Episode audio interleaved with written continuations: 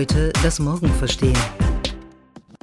Tech enthusiasts are now gearing up for what could be the next phase of the internet. The future of the internet is here. Web3. Some are calling it the next phase of the internet. Web3. Tackling one of the big questions what is Web3? What the upcoming online era could look like is decentralization.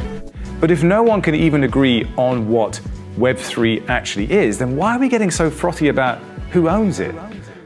Das Web3 Das Web 3 gilt als die nächste Stufe des Internets. Glaubt man Tech-Visionären, soll es die Vormachtstellung der großen Tech-Unternehmen brechen und den NutzerInnen die Macht über die eigenen Daten zurückgeben. Was hat es auf sich mit dem Konzept, das manche für die dezentralisierte Zukunft unserer digitalen Infrastruktur halten und andere für einen weiteren aufgeblasenen Kryptohype?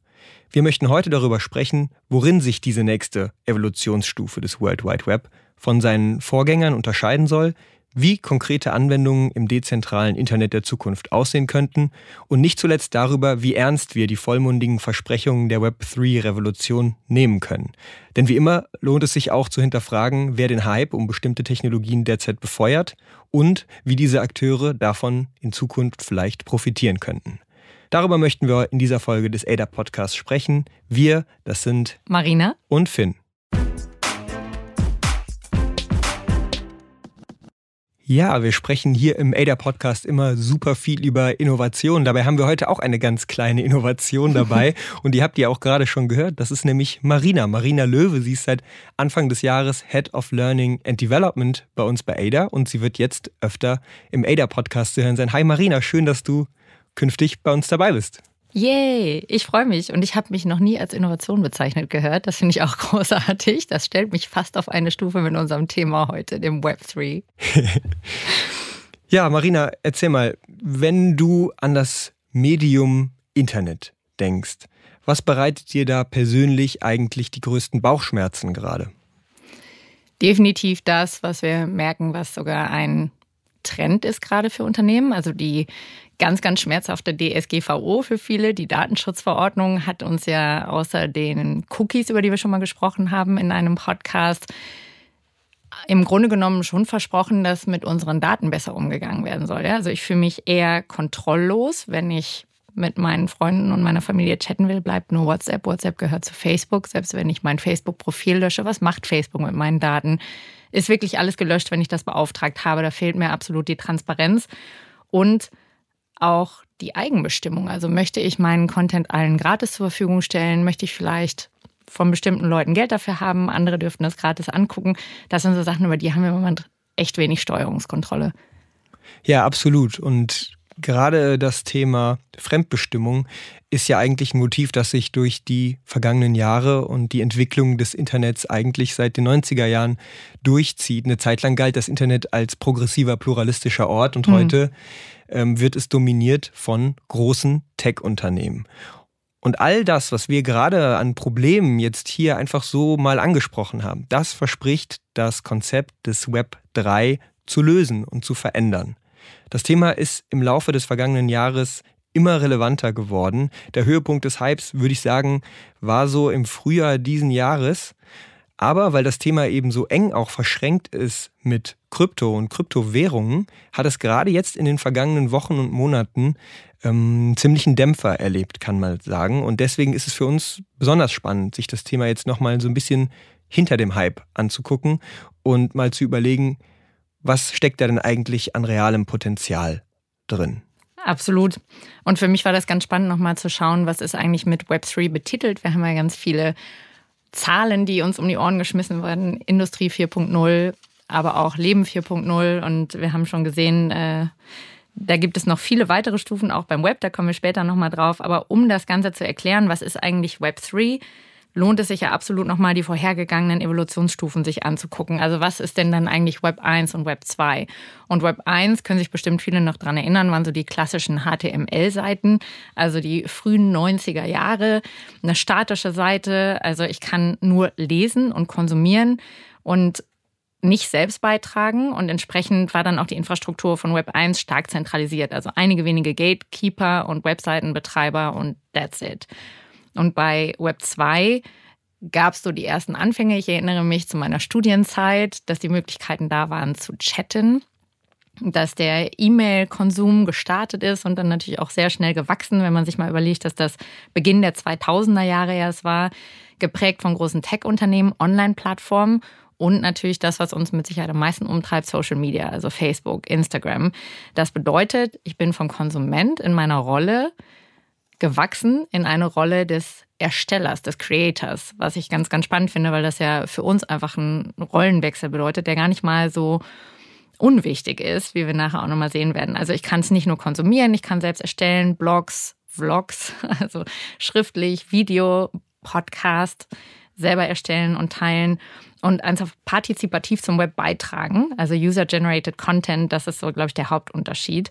Aber auch da merken wir ja gerade einfach, wir haben bedingt Kontrolle darüber. Also wir sind sehr abhängig von großen Playern. Ja, wenn ich über Google nicht gefunden werde, dann muss ich schon schauen, wie kann ich das optimieren, damit mein Podcast überhaupt Aufmerksamkeit generiert. Ich brauche Social Media, um die Werbetrommel zu rühren. Und ähm, diese Teilnahme an Web3 ist an Bedingungen geknüpft. Und jetzt mal Hand aufs Herz. Wie oft hast du die AGBs gelesen, wenn du an solchen Sachen teilnimmst oder dir auch Apps runterlädst? Ich lese die gewöhnlich im Bruchteil einer Sekunde. genau, aber da gehst du dann wahrscheinlich sehr detailliert aufs Kleingeschriebene ein. Ne? Also ähm, es ist nichts Neues, wir haben das jetzt schon oft gehört. Dokus auch wie das Social Dilemma haben aufgezeigt, wir sind das Produkt inzwischen. Ja? Das heißt, unsere Daten werden an Drittanbietende verkauft und wir haben keinerlei Kontrolle und Transparenz darüber. Und wenn man dir die Turnschuhe zeigt, dann ist die Frage, kauft der Finder es gleich? Und das ist die Ära, in der wir uns jetzt gerade befinden. Also wir sind jetzt gerade in der Zeit des Web 2 und hören von den verlockenden Rufen des Web 3, das da an die Tür klopft. Aber was verspricht das Web 3 jetzt eigentlich? Es setzt, wie schon angedeutet, genau an diesen Problemen an, und das Zauberwort dafür lautet Dezentralisierung. Statt auf einem einzigen zentralisierten Server sollen Webseiten dabei auf einem Netzwerk tausender global verteilter Computer laufen. Nodes heißen diese Knotenpunkte, diese einzelnen Netzwerkknotenpunkte, und die Summe dieser Nodes bildet schließlich das Rückgrat des dezentralen Netzwerks, das die Zukunft unseres Internets sein soll. Fällt einer dieser Knoten aus, ist das eben nicht kritisch für das System. Alle Daten sind pluralistisch und auf vielen Schultern zugleich verteilt. Und in dieser Infrastruktur geben wir unsere Daten letztlich nicht mehr an eine übergeordnete Instanz ab, so wie du das eben angedeutet hast, bei den großen Tech-Unternehmen, Facebook, Google, die Amazons dieser Welt, sondern es verspricht ähm, einfach mehr Transparenz über unsere eigenen Daten, mehr Autonomie und mehr Selbstbestimmung. Und wie verspricht es das? Die Technologie hinter diesem Versprechen, dieser Dezentralisierung, ist die sogenannte Distributed Ledger Technology, DLT. Die bekannteste davon, wir kennen sie alle, ist die Blockchain. Hm. Geprägt hat den Begriff Web 3.0 oder Web 3 Gavin Wood. Der ist der Mitbegründer der zweitgrößten Kryptowährung Ethereum. Und ähm, ja, den Begriff hat er geprägt in einem Blogbeitrag 2014 schon. Aber vor allem zeigt die Herkunft dieses Begriffs, dass das Konzept des Web 3 sehr, sehr eng mit der Kryptoszene verwunden ist. Also es stellt einerseits traditionelle zentralisierte Machtstrukturen in Frage, zugleich sollte man aber auch sehr kritisch damit sein, was anstelle dieser Machtstrukturen treten soll und wer eigentlich davon profitiert, wenn es tatsächlich so weit kommt, dass es das allgemeine Prinzip unseres digitalen Alltags werden sollte.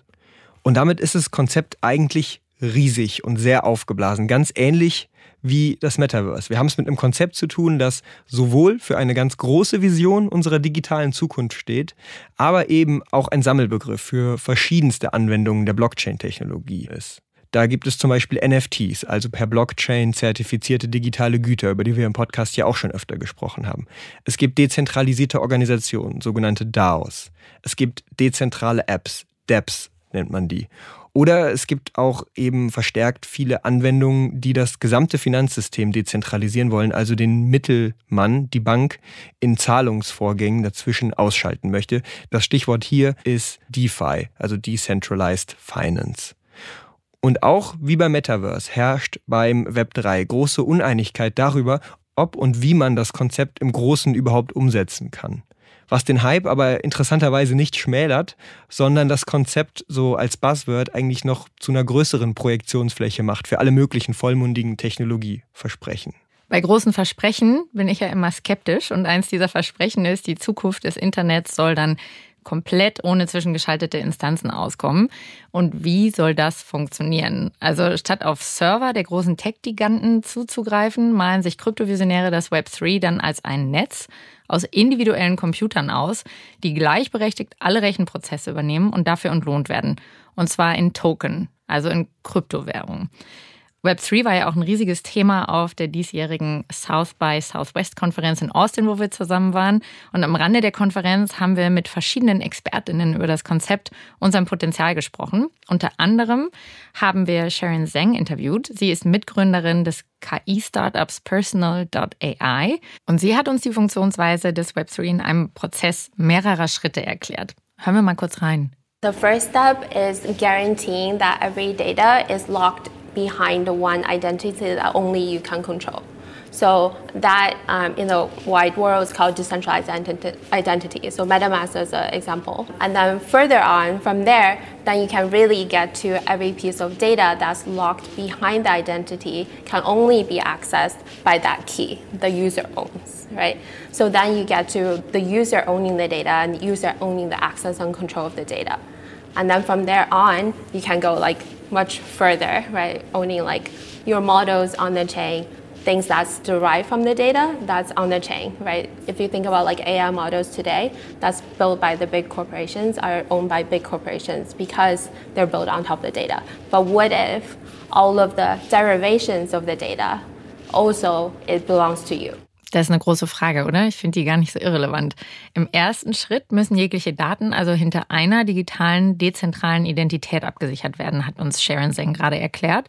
Zum Beispiel mit Metamask. Metamask ist eine digitale Geldbörse, mit der man sich auf verschiedene Anwendungen im Web3 einloggen kann und dabei dann jeweils entscheiden kann, welche Daten für den einzelnen Dienst freigegeben werden. Das bedeutet, auf diese Daten kann dann nur mit dem Schlüssel zugegriffen werden, den die einzelnen NutzerInnen besitzen. Und somit gibt uns das wieder Zugang und Kontrolle über unsere eigenen Daten, was eine sehr schlüssige Idee ist für das Problem, was wir vorher genannt haben. Sharon geht aber noch weiter und sagt, heute bauen die großen Tech-Unternehmen ihre KI-Modelle auf unseren Daten auf. Im Web 3 könnte man auf diese Weise aber auch Derivationen, also Ableitungen unserer Daten, gegen unautorisierte Verwendungen absichern. Hier zeigt sich aber auch, die Einstiegshürden für Web3-Anwendungen bleiben enorm hoch. Also Nutzerinnen brauchen Crypto-Wallets, müssen digitale Token kaufen, bevor sie wirklich aktiv werden können. Es ist also noch nicht ein leichtes, so einzusteigen. Und die Nutzerfreundlichkeit ist aktuell im Web 2, wenn ich in Facebook gehe, natürlich noch deutlich leichter, als erstmal diese ganzen von Sharon aufgezeigten Schritte zu gehen. Also es klingt angesichts dessen, was Sharon uns da gerade erklärt hat, noch ziemlich ambitioniert, wenn ich das so sagen darf. Ja, eine so tiefgreifende Dezentralisierung der gesamten Netzinfrastruktur und aller Anwendungen, die wir heute schon nutzen, ist, wenn überhaupt, natürlich nicht von heute auf morgen möglich. Aber einzelne Aspekte lassen sich bereits dezentralisieren und genau das ist es, was viele Startups aus dem Web3-Kosmos heute schon tun.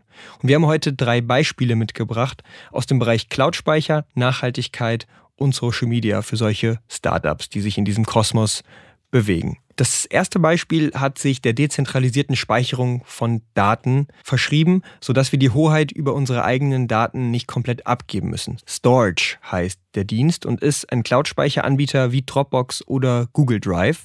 Aber anstatt unsere Daten auf einem zentralisierten Server abzulegen, zerstückelt Storage die zu speichernden Daten, verschlüsselt die Einzelteile und verteilt sie auf den Knotenpunkten der Blockchain, also des dezentralen Netzwerks. Diese Knotenpunkte sind letztlich von anderen Nutzerinnen zur Verfügung gestellter Speicherplatz, für den sie in Kryptowährungen entlohnt werden. Und hier wird auch schon deutlich, wie Webdienste im Web 3 demokratisiert werden sollen, nämlich durch die Entlohnung per Krypto. Zusätzlich hat natürlich auch großes Potenzial im Web3 der Bereich soziale Medien, weil der Umgang mit den Nutzerdaten, wie wir schon am Anfang besprochen haben, gerade da besonders kritisch ist. Wird das Ziel vom Social Media im Web3 so beschrieben, dass man sich vom vorherrschenden Prinzip der NutzerInnen als Produkt abwenden will und die Nutzerinnen stattdessen wieder mit der Macht über ihre eigenen digitalen Identitäten und Inhalte zu versehen. Also dieses Missverhältnis zwischen den Plattformen als Anbieter der Infrastruktur und denjenigen, die diese Plattform mit eigentlichem Inhalt füllen, das soll ausgeglichen werden. Das würde also NutzerInnen wie dir und mir auf Social Media die Möglichkeit geben, Werkzeuge in die Hand zu geben, um uns selber zu behaupten und zu bestimmen, was wir mit unserem Inhalt machen. Also wenn wir zum Beispiel anstelle von Instagram und Co. selber auswählen könnten, mit welcher Logik wir die Inhalte teilen. Und genau das verspricht die Social Media Plattform Lens. Das ist ein Werkzeug, mit dem man seine eigene dezentrale Social Media Plattform kreieren kann. Also die Profile werden als zusammensetzbare NFTs auf der Blockchain zertifiziert die dann den Verlauf aller Beiträge, Wiederveröffentlichungen, Kommentare und anderer Inhalte wie Musik, Kunst, Fotografie und Videos enthalten.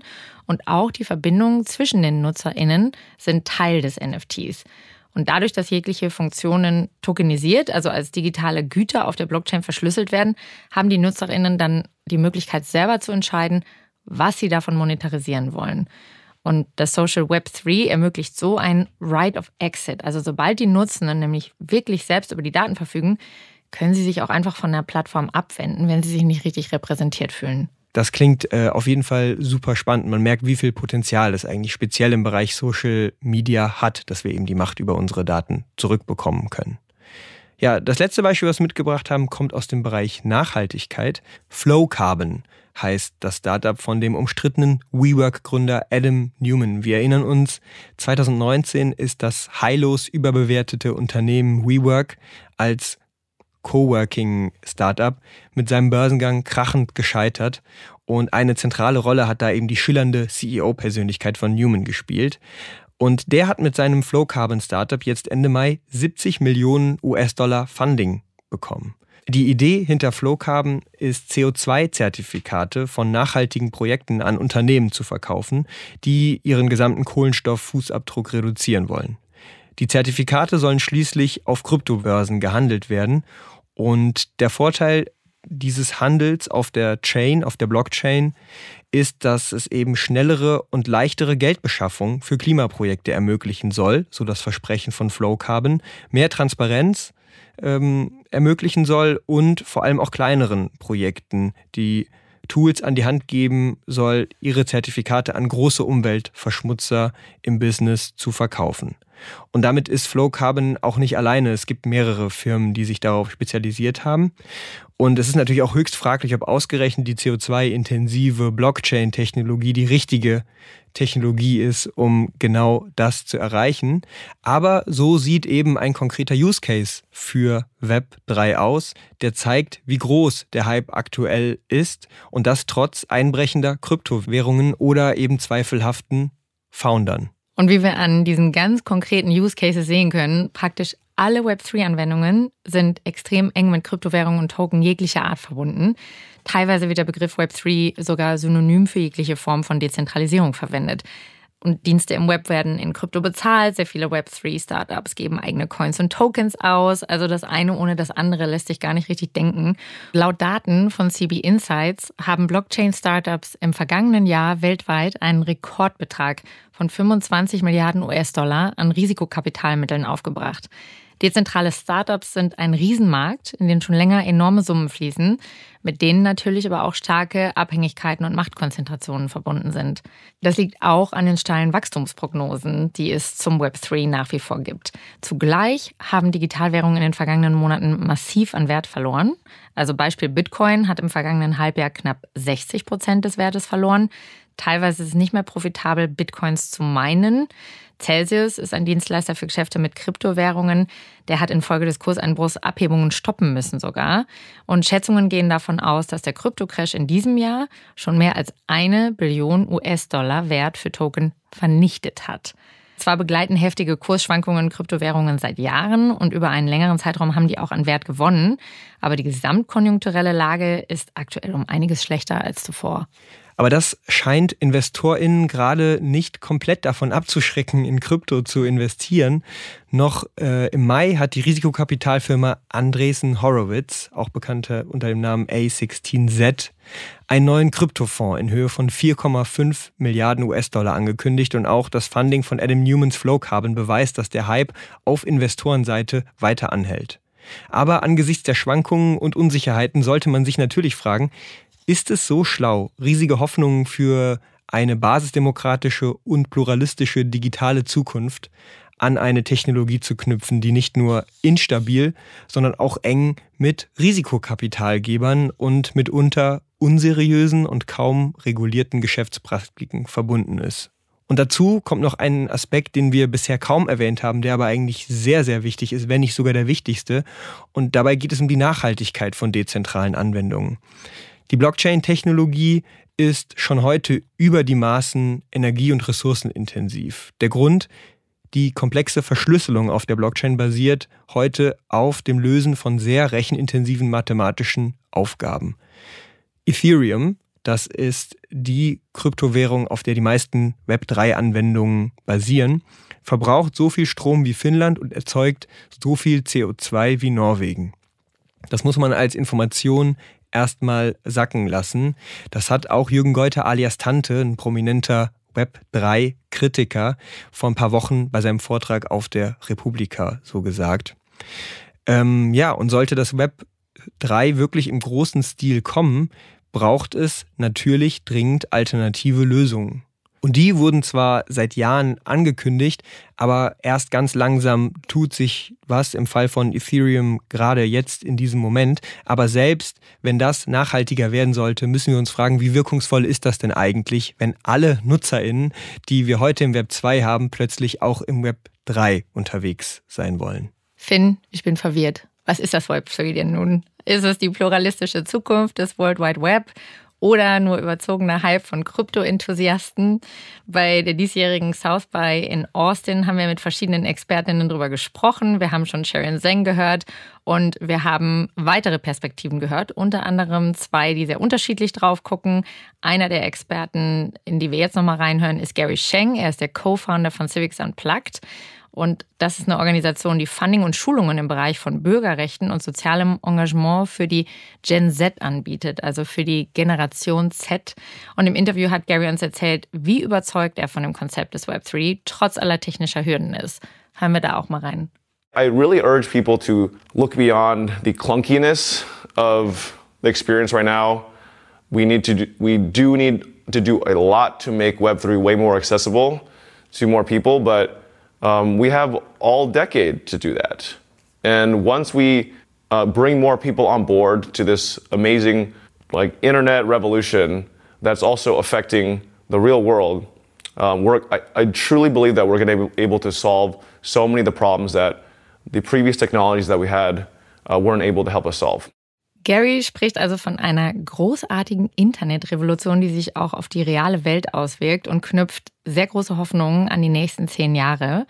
Ganz anders guckt die Futurologin und Gründerin des renommierten Future Today Institute, Amy Webb, auf das Web 3. Und sie hat im Interview mit uns bei der South by Folgendes gesagt. So I think when people talk about decentralization, it's kind of a, uh, you know, it's out of concern, right? That they're going to reopen the web somehow. But that's not actually what's happening. Um, what's happening is we just have an evolution in how data moves around. Während Gary also von Revolution spricht, spricht Amy eher von Evolution und ist weitaus skeptischer. Statt das Internet wieder zu öffnen, würde sich mit dem Web 3 lediglich verändern, wie Daten ausgetauscht werden. Also die Art und Weise, aber auch zwischen welchen Akteuren. Und sie ist mit ihrer Kritik nicht alleine. Viele Expertinnen glauben, dass Web 3 zwar einen Wandel in den Machtstrukturen bewirken könnte, aber eben nicht zwangsläufig zum Besseren, sondern lediglich zum Vorteil der Kryptowirtschaft und einflussreicher Risikokapitalgeber. Diese Perspektive teilt jedenfalls auch der Mitgründer und langjährige CEO von Twitter, Jack Dorsey. Zum Beispiel in einem Tweet im Dezember schrieb er, You don't own Web3. The VCs and their LPs do. It will never escape their incentives. It's ultimately a centralized entity with a different label. Know what you're getting into. Jack Dorsey stellt also das Versprechen der Dezentralisierung grundsätzlich in Frage. Letztlich sei auch das Web3 zentralisiert, nur gehöre es eben Risikokapitalinvestorinnen. Scott Galloway, Business Professor an der NYU, sprach bei der diesjährigen South by deshalb von Rezentralisierung statt Dezentralisierung. Und diese Rezentralisierung, die bezieht sich eben auf die Dominanz, die wir jetzt schon im Web 3 sehen, nämlich eben von all diesen VC also Venture Capitalists, die jetzt schon viel Geld investieren und damit viel Macht bereits über die Technologie haben. Und das stört Jack Dorsey und Scott Galloway eben. Dabei ist Dorsey auch ein brennender Verfechter von Bitcoin, also Krypto. Er ist nämlich der CEO von Block, einer Crypto-Payment-Plattform. Und seine Kritik am Web3 bezieht sich also wirklich nur auf diesen Aspekt, dass in dieser Web3-Landschaft bereits viele Sachen schon zentralisiert sind. Und er möchte eigentlich das Konzept genauso umsetzen, nur eben viel konsequenter und sprach deswegen im Juni schon vom Web 5. Also er hat die Stufe des Web 4 einfach übersprungen. Man weiß nicht genau, warum man unkt, weil er weit weg möchte von dem Web 3, das eben von diesen Risikokapitalgebern dominiert wird. Und er möchte im Web 5 eigentlich auf alles verzichten, was am Ende des Tages doch zentralisiert werden kann. Und ähm, das ist ganz spannend, weil es eine halbwegs vermittelnde Ansicht ist und die Utopie des Ganzen eigentlich weiterhin behält. Ein weiterer Kritikpunkt, der gegen das Web 3 als große Utopie spricht, ist die komplexe Technologie, die dahinter steckt. Da haben wir eben schon drüber gesprochen. Sie ist nämlich eigentlich gar nicht so inklusiv und offen und zugänglich, wie der Grundgedanke der Dezentralisierungsbewegung als Utopie suggeriert. Und was man vielleicht auch nicht vergessen darf, ist, dass große zentralisierte Plattformen wie Google, Facebook und Amazon zwar sehr mächtig sind, aber zumindest kann man sie regulatorisch adressieren. Also das bedeutet, sie müssen den Regeln, zum Beispiel Regeln, die die EU im Digital Services Act verabschiedet, müssen sie Folge leisten. Und insbesondere im Kryptobereich fehlt es größtenteils noch an einheitlichen Regeln. Da haben wir es eigentlich mit einem wilden Westen zu tun im Bereich Tech. Und das ist natürlich auch nicht besonders vorteilhaft. All das spricht ja dafür, dass das Web3 irgendetwas zwischen der heilsbringerischen Lösung und völlig überzogenem Hype ist. In einigen konkreten Anwendungsfällen könnte das Web3 wirklich bestehende Probleme zentralisierter Infrastruktur lösen. Aber dass es zu einem ganzheitlichen Paradigmenwechsel führt, ist fraglich und rein technisch betrachtet derzeit auch noch nicht wirklich realistisch. Bedeutet die aktuelle Entwicklung des Web 3 also dann das Ende der alles dominierenden Tech-Giganten? Ja, ich glaube, das ist heute schon so ein bisschen rausgekommen. Das ist höchst unwahrscheinlich. Insbesondere aber auch deshalb, weil genau diese Unternehmen auch schon längst in Web 3 Anwendungen investieren und auch in die Infrastruktur. Und das bedeutet, dass klassische zentralisierte Institutionen natürlich auch in Zukunft weiterhin gebraucht werden. Hm. Also ich würde sagen, insgesamt ist die Diskussion über das Web 3 für mich schon eine richtige und wichtige Diskussion. Entscheidend, das hast du ja deutlich gemacht, ist definitiv der Aspekt der Nachhaltigkeit. Aber ich würde auch sagen, der Zugänglichkeit im Moment ist die Sicherheit, die Nutzerfreundlichkeit. Das lässt wirklich noch zu wünschen übrig. Das sagen auch Verfechter von Web 3, dass daran gearbeitet werden müsste, die selber sogar sagen, Regulierungen müssen wir ein Stück weit gemeinsam haben, um das Ganze sicherer zu machen. Und auch die Schnelligkeit, also es kommt schnell mal zu einem Datenstau und auch, wie kann das Ganze skalieren, sodass es bereit ist für die Massen. Das sind alles im Moment noch offene Themen, die man sich sehr visionär ausmalen muss. Ja, und vielleicht kann man aber auch auf der anderen Seite anerkennen, dass wir uns mit dezentralisierten Lösungen auseinandersetzen müssen. In Teilbereichen kann es super Sinn machen, das zu machen und eben die Mittelmänner, die noch heute in bestimmten Transaktionen zwischengeschaltet sind, eben auszuschalten. Und in anderen Beispielen können wir eigentlich sehr froh sein, dass wir eben Instanzen haben, die Verantwortung übernehmen und die dafür auch zur Rechenschaft gezogen werden können. Staatlich, juristisch zum Beispiel, aber äh, eben auch in einem ethischen Sinne, nämlich in Bezug auf Verantwortung. Naja, ich frage mich ja immer noch, wir haben ja in der Vorbereitung auch schon darüber diskutiert, wenn man diese Nichtregulierung haben möchte und die komplette Freiheit, das, was ja Elon Musk auch mit Twitter sich wünscht. Jeder kann jederzeit sagen, was er möchte und niemand nimmt dir deinen Inhalt wieder aus dem Netz. wie gehen wir dann damit um, dass es im Netz so menschelt? Und ist das Demokratie und ist das Dezentralisierung, wenn wir alle jederzeit komplett selbstbestimmt sind und uns keiner Grenzen aufzeigt? Das finde ich eine durchaus auch sehr gesellschaftskritische Debatte, die ja auch hinter dem Web 3 steckt. Ja, absolut. Und es ist eine wichtige Debatte, der wir uns stellen müssen und zugleich auch realistisch sein müssen, was es eigentlich für unseren Planeten bedeutet, wenn wir solche Technologien zum allgemeinen Nutzungsprinzip unserer digitalen Gegenwart machen wollen.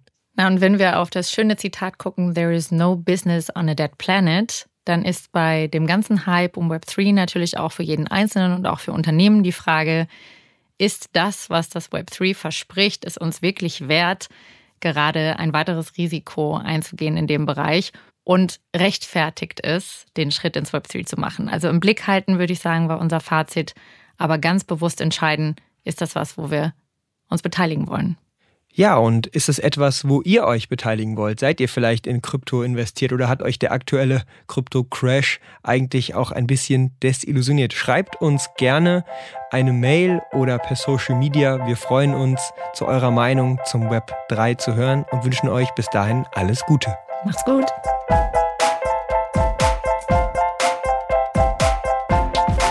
Ada. Heute das Morgen verstehen.